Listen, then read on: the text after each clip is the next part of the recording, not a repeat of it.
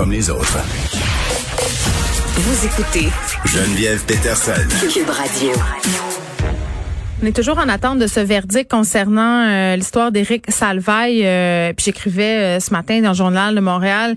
on a eu une grosse semaine là, par rapport aux accusations d'agression sexuelle. Rappelez-vous, là, Harold Lebel, député du Parti québécois dans la région de Rimouski, qui a été arrêté, promis de comparaître le 11 janvier prochain, soutenu hier dans un communiqué qu'il n'avait rien à se reprocher. On a eu Gilbert Rozon qui a été accusé et moi, comme pour euh, couronner le tout, euh, j'avais décidé cette semaine de regarder la série documentaire euh, sur l'arrestation et le procès de Dominique Strauss-Kahn qui s'est terminé aussi par un acquittement cette semaine. Puis là, ben, on attend de savoir qu'est-ce qui va se passer avec Éric Salvaille. Comme je vous le disais, ça va jouer évidemment sur le doute raisonnable, le témoignage de la présumée victime des événements qui remontent quand même aussi à loin, hein, comme dans le cas de M. Roson. Puis c'est la parole de la présumée victime contre la parole de M. Salvaille, la défense qui a soulevé à plusieurs reprises euh, les trous, les incongruités. On a même questionné là, euh, la présumée victime à savoir combien de boutons sur la chemise de Monsieur Salvaille. Tu sais, ce genre euh, de détails-là. Mais je disais que c'était un sale temps pour les présumées victimes. C'est ironique quand même. Cette semaine, on avait ce verdict-là par rapport à Gilbert Rozon qui sortait la même journée où le comité transpartisan remettait son rapport 190 recommandations. Il y en a questions à l'émission. Et l'une des plus importantes euh, de ces recommandations-là, ben, c'était de mettre sur pied au plus vite un tribunal euh, dédié aux affaires de violence conjugale et d'agression sexuelle, un tribunal spécial. Puis Nicole Gibault nous l'a bien expliqué là.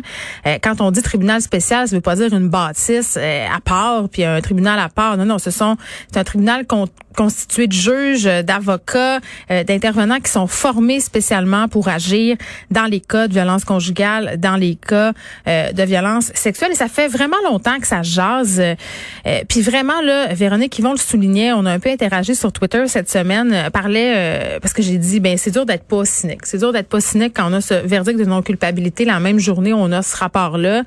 Puis Madame Yvon a dit, il faut pas baisser les bras. Il faut, il faut se rappeler que les 190 recommandations, elles sont audacieuses et que ça va peut-être nous donner cette impulsion d'agir. Puis d'ailleurs, j'espère que le gouvernement Legault va faire preuve d'autant d'audace hein, euh, lors de ses prochains agissements par rapport aux violences sexuelles et à la violence conjugale. Simon Jeanin Barrette s'est montré ouvert à la création de ce tribunal spécial à mon émission la semaine passée.